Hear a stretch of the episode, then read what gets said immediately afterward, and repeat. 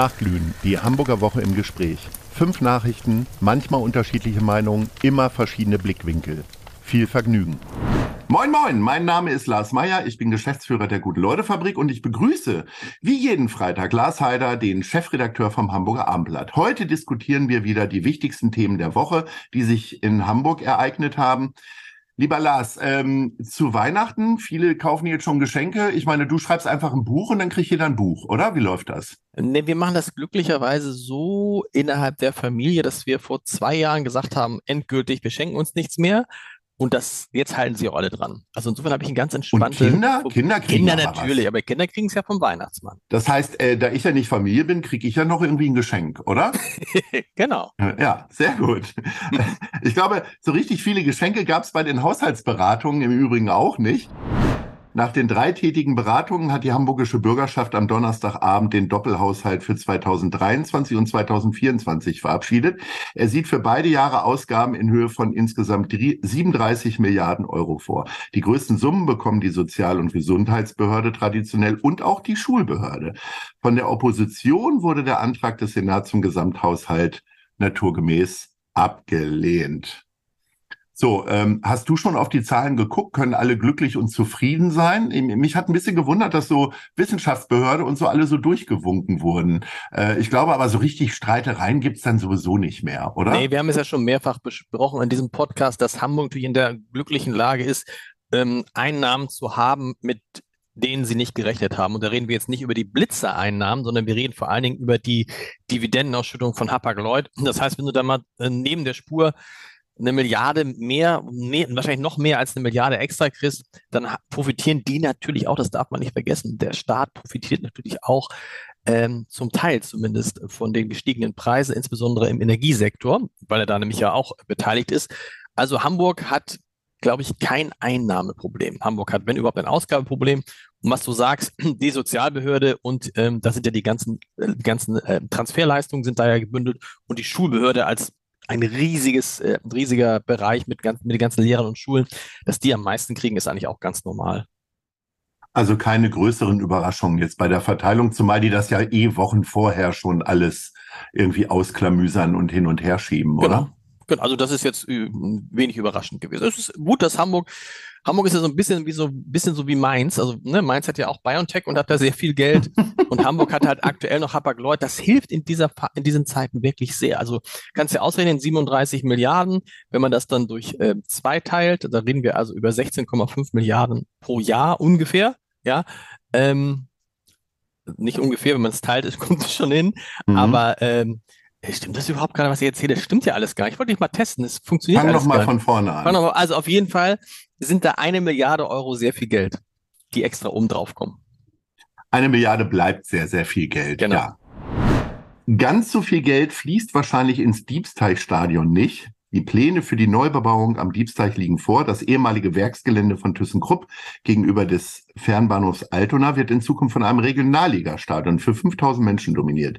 Es lässt aber noch Platz für eine Musikhalle für ebenfalls 5000 Menschen und ein Bürohaus mit Einzelhandel. Da gab es ja im Vorfeld ziemlich Streit. Äh, Teutonia äh, wollte ja da auch mit rein, weil sie fest davon ausgehen, in den nächsten Jahren irgendwann dritte Liga zu spielen. Und das Stadion müsste dann, glaube ich, sogar mehr als 6000 Zuschauer fassen.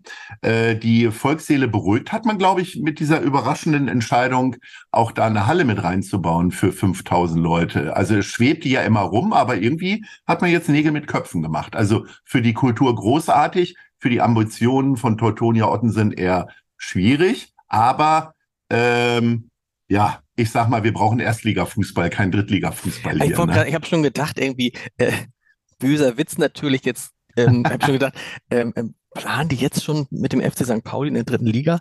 Lars, da ein neues Drittliga, das, das ist doch, das ist doch übertrieben. das ist doch übertrieben, oder? Es ist doch ich möchte mich auch dagegen, ich möchte mich auch dagegen verwehren. Naja, Weihnachtsfrieden. St. Pauli hat ja nur erstmal noch am Sonnabend die Mitgliederversammlung. Ja, kommen wir auch gleich noch hin. Achso, kommen wir gleich noch hin. Okay, wenn ich ja. sehe, wer da alles so kommt und geht.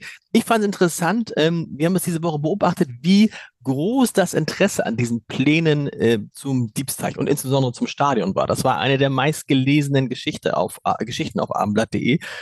Da hast du es genau richtig eingeschätzt.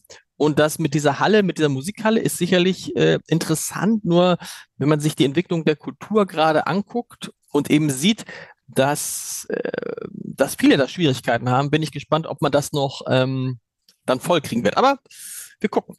Man geht ja da in der Kultur davon aus, dass das alles wieder sich normalisiert, dass äh, eigentlich weniger äh, die ganzen Krisengespräche, äh, hohe Inflation und so ein Grund sind, sondern tatsächlich dieses allgegenwärtige äh, Virus die Leute immer noch abhält und auch die Gewohnheit, eben nicht wegzugehen, sondern zu Hause sitzen zu bleiben. Ich habe da, eine, hab da eine andere These, wenn ich gucke, ja. wenn ich jetzt im Moment gucke, was gut läuft, ne?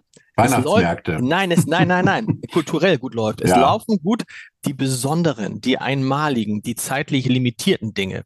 Und die teuren vor allem. Und die, ja, also, weil das sind ja meistens die besonderen, sind ja besonders ja, teuer dann auch. Metallica und so. Aber ich glaube, was schwierig wird, ist sozusagen der normale, reguläre Spielbetrieb. Und ich glaube, da wird sich damit, man wird sich sagen, ach, weißt du, ich muss jetzt nicht mehr jede Woche ins Theater gehen oder alle zwei Wochen, aber dieses eine besondere Ding, das kostet zwar viel Geld, aber da gehe ich dann hin. Und ich kann mir schon vorstellen, dass sich das gar nicht ändert. Ich habe ähm, mit Theatermachern in Hamburg gesprochen, die auch für 2023 jetzt nicht glauben, dass sich das kurzfristig wieder normalisiert. Dass man sich dann eben tatsächlich an diese Auslastung von vielleicht 30, 40, 50 Prozent wird gewöhnen müssen, noch in 23. Aber die gute Nachricht ist, man kriegt wieder Karten für die Elbphilharmonie. Das war ja nun jahrelang genau. ein größeres Problem und nur mit guten Beziehungen, wie du sie hast, kam man dann da rein. Äh, und jetzt kriegt man tatsächlich an der Abendkasse auch manchmal noch Karten. Habe ich so gehört. Also ich war dieses Jahr viel zu selten in der Elbphilharmonie, fällt mir gerade auf. Aber ein paar Tage sind ja noch. So, wir kommen jetzt äh, zur Industrie. 44 Prozent Umsatzsteigerung vermeldet die Hamburger Industrie in den ersten drei Quartalen des Jahres gegenüber dem Vorjahr. Das hört sich echt gut an. Insgesamt setzen die Betriebe rund 98,5 Milliarden Euro um. Die Umsatzsteigerungen verursachen keine Freude in der Branche, denn sie sind im Wesentlichen auf Preissteigerungen zurückzuführen. Die Gewinne gingen hingegen oft zurückbeklagt. Der Vorsitzende des Industrieverband Hamburg, Matthias Boxberger. Äh, Mineralölunternehmen gehören übrigens auch zur Industrie und ich glaube, deswegen äh, kam es zu diesen äh, großen Steigerungen. Ohne wenn, die, wenn du die rausrechnest, genau, genau wenn die rausrechnest, sind es nur noch 14 Prozent. Prozent durfte ich im Hamburger Abendblatt nachlesen. Und man muss, das ist ja die alte, die alte Geschichte, äh, weil ja immer viele sagen, oh, wir haben so einen tollen Umsatz, was nützt dir der größte Umsatz, wenn du auf der anderen Seite, und das betrifft ja die Industriebetriebe insbesondere, natürlich auch extrem gestiegen gestiegene Kosten haben und die Gewinne zurückgehen. Also das ist, sieht nur vordergründig nach einer guten Nachricht aus. Tatsächlich muss man mal gucken, wie am Ende dann die Gewinne und Verluste ausgehen. Das wird bei den Mineralölbetrieben etwas anderes sein als zum Beispiel bei Arubis. Können wir denn da auch hohe Steuereinnahmen erwarten? Das ist immer noch nicht geklärt, ob da abgeschöpft wird oder nicht. Ich meine, ja, das soll ja, das soll, das soll, ja, das soll ja so kommen. Also es soll ja, es soll ja eine Übergewinnsteuer geben, ne? Aber das ist natürlich eine Übergewinnsteuer, die dann im Zweifel eher beim Bund landet und so. Äh, äh, trotzdem leiden halt gerade die Industriebetriebe unter diesen extrem hohen äh, Energiekosten, gar keine Frage. So, und dann gab es aber in Bergedorf tatsächlich eine gute Nachricht, wie Bergedorf zumindest findet. Das Maschinenbauunternehmen Hauni, das inzwischen unter dem Namen Körber Technologies GmbH firmiert, baut den neuen Standort wohl doch in Bergedorf. Das gab das Unternehmen am Montagvormittag auf einer Betriebsversammlung bekannt. Hauni wollte Bergedorf eigentlich verlassen und entweder im Bezirk Harburg oder nach Stapelfeld umziehen. Der Maschinenbauer produziert Bedarf für die Tabakindustrie und gilt als einer der größten Arbeitgeber in Bergedorf. Man wundert sich, dass tatsächlich ähm, äh, Firmen, die der Tabakindustrie angeschlossen sind, immer noch neu bauen und ausbauen und so weiter und so fort. Das ist faszinierend, ne? Naja, aber da geht es ja jetzt um was anderes, um dieses Haus der Zukunft. Da geht es ja vor allen Dingen um Maschinenbau. Ne? Es, es geht ja nicht mhm. nur um, um, was ich, was sie da für die Tabakindustrie machen. Und man muss eben sehen, auch das eine Geschichte. Ja, die stellen die Maschinen her, die die Filter Klar, nein, ich sage, aber, aber mhm. es geht ja nicht nur darum. Die bauen ja nicht mhm. nur, ne? Und man muss eben sehen, dass das auch eine große äh, große Geschichte war, insbesondere für Bergedorf natürlich diese, diese tiefe Verbundenheit von Kurt A. Körber und Bergedorf, die darf man nicht unterschätzen. Da hängt viel Tradition dran und ich kann verstehen, dass das viele Menschen, die an Hauni, die an Körber hängen, dass es für die die mit Abstand beste Nachricht der vergangenen drei, vier, fünf Monate war. Ja. Übrigens, morgen ähm, im Abend hat er ein großes Interview mit dem Hauni-Vorstandsvorsitzenden, wie es denn dazu gekommen ist, zu diesem Sinneswandel, weil es sah ja wirklich so aus, als würde Körper und Hauni ähm, Bergedorf verlassen und wahrscheinlich hat das mit, haben die auch diese Reaktion äh, unterschätzt. Unterschätzt, ja. So richtig viele gute Nachrichten wird es äh, auf der Mitgliederversammlung des FC St. Pauli wahrscheinlich nicht geben.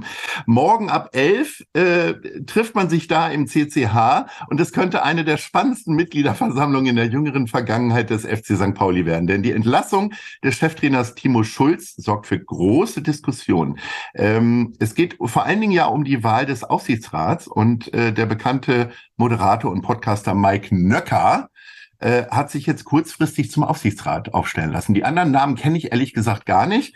Ähm, in der Fangemeinde gibt's jetzt schon wieder Unruhe. Ich glaube, äh, weil den Mike Nöcker schon wieder viel zu kommerziell ist. Äh, ich glaube, das ist ein guter Typ, der hat Verständnis für Fußball, der teilt seine Leidenschaft genauso wie ich auf einen anderen Verein. Also Mike ist, glaube ich, noch Borussia Dortmund und das weht ihm ziemlich entgegen. Also äh, wenn wir nicht mehr Probleme haben, dann ist es ja gut. Ich, ich hoffe sehr, dass wir einen guten Aufsichtsrat haben, kann aber überhaupt gar keine Tendenzen oder ähnliches erkennen. Ich weiß nur, da wird es morgen ganz viel Schreierei geben. Wird es das äh, wirklich geben? Ich man denkt ja immer so, dass die St. Pauli-Fans so besonders zivilisiert sind. Nein? Nein, also oh. ich glaube, zivilisiert, äh, sie schlafen unter Brücken, äh, singen sie selber von sich. Richtig zivilisiert sind sie nicht. Äh, ich glaube, ja, aber das, das ist ja, das, ist ja, das ist ja eine Legende mit sie schlafen unter Brücken. Ich, ich erinnere mich wirklich gern an meinen Besuch in der, in der Loge, habe ich schon, glaube ich, mehrfach ja, in der erzählt. Loge, in der nee, Loge. aber da, da waren nur Investmentbanker. Ich war der Einzige, der rausgegangen und das Spiel angucken wollte. Und alle, das auf alle, wen kenne ich denn? Ich kenne St. Pauli-Fans. Ich kenne dich. Ja, ich kenne Wolfgang Schmidt, den Kanzleramtsminister. Ja. Ich kenne meinen lieben Kollegen Matthias Iken, stellvertretender Chefredakteur beim mhm. Hamburger Abendblatt. Ich kenne Frank Otto, äh, Multimillionär, wenn nicht Milliardär, weiß ich nicht, und so weiter und so weiter. Leute, ich meine, das ist ja nun irgendwie kein, äh, äh, wie soll ich kein, kein Arbeiterclub. Naja, Entschuldigung, äh, nur weil, du jetzt, äh, nur weil du jetzt ein paar Leute kennst, die halbwegs intellektuell sind und der ein oder andere auch noch ein bisschen mehr Geld auf dem Konto hat, damit meine ich Matthias Iken, ähm, das ist ja deine Blase. Es gibt also auch durchaus noch Leute, die kommen da mit dem Fahrrad hin, die leisten sich zwei Bier und mehr geht nicht. Also mhm. ich glaube, über den Arbeiterstatus des FC St. Pauli müssen wir nicht diskutieren. Wir müssen vor allen Dingen einen neuen Trainer haben. Was mich nach wie vor wundert, das habe ich ja letzte Woche schon mal gesagt, man entlässt den Trainer und weiß jetzt immer noch nicht, wer das trainieren soll, weil der Co-Trainer soll das ja nun erstmal so machen. Äh, nochmal, ich sag's nochmal, ein super Typ, der, der Co-Trainer, der Fabian, ein super Typ. Vielleicht versucht man es mal mit dem. Ich weiß meine, diese Saison kann ja eh nicht mehr viel schief gehen, oder? Muss man mal ich sagen. Ich weiß also. nicht, wie ich das einschätzen soll, wenn ein HSV-Fan sagt, der äh, äh, Trainer vom FC St. Pauli ist ein super Typ. Nun gut, wir werden äh, nächste Woche, wenn wir mehr wissen, äh, beziehungsweise ja vielleicht sogar schon morgen Abend. Äh, also äh, mein Wochenendprogramm steht. Ich werde ungefähr 27 Stunden lang die Mitgliederversammlung mir angucken. Was Gehst du dahin? Vor? Bist du, bist du Mitglied? Ich bin Mitglied, aber ich werde nicht hingehen. Nein, ich äh, tatsächlich, Warum nicht? Äh, weil ich tatsächlich morgen mal versuchen werde, meine Weihnachtsplanung zu ordnen und vor allen Dingen auch, ich äh, verteile noch Geschenke tatsächlich, äh, die dann auch sorgsam auszusuchen, die Kastanienmännchen zu basteln und so weiter. Morgen Samstag ist äh, Ruhetag. Heute bin ich lange unterwegs, denn unter anderem wird ja der Chef des Planetariums heute verabschiedet. Und da freue ich mich auf die Abschiedsrede äh, von Professor Kraupes. Und dann äh, geht Sonntag auch tatsächlich schon wieder weiter zu einer Kundenveranstaltung. So, lieber Lars, wir hören uns nächste Woche. Bis nächste Woche. Und dann äh, freue ich mich, wenn wir zurückblicken. Bis dann. Tschüss. Tschüss. Nachglühen die Hamburger Woche im Gespräch ist eine Produktion vom Hamburger Abendblatt, Ahoi Radio und der Guten Leute Fabrik.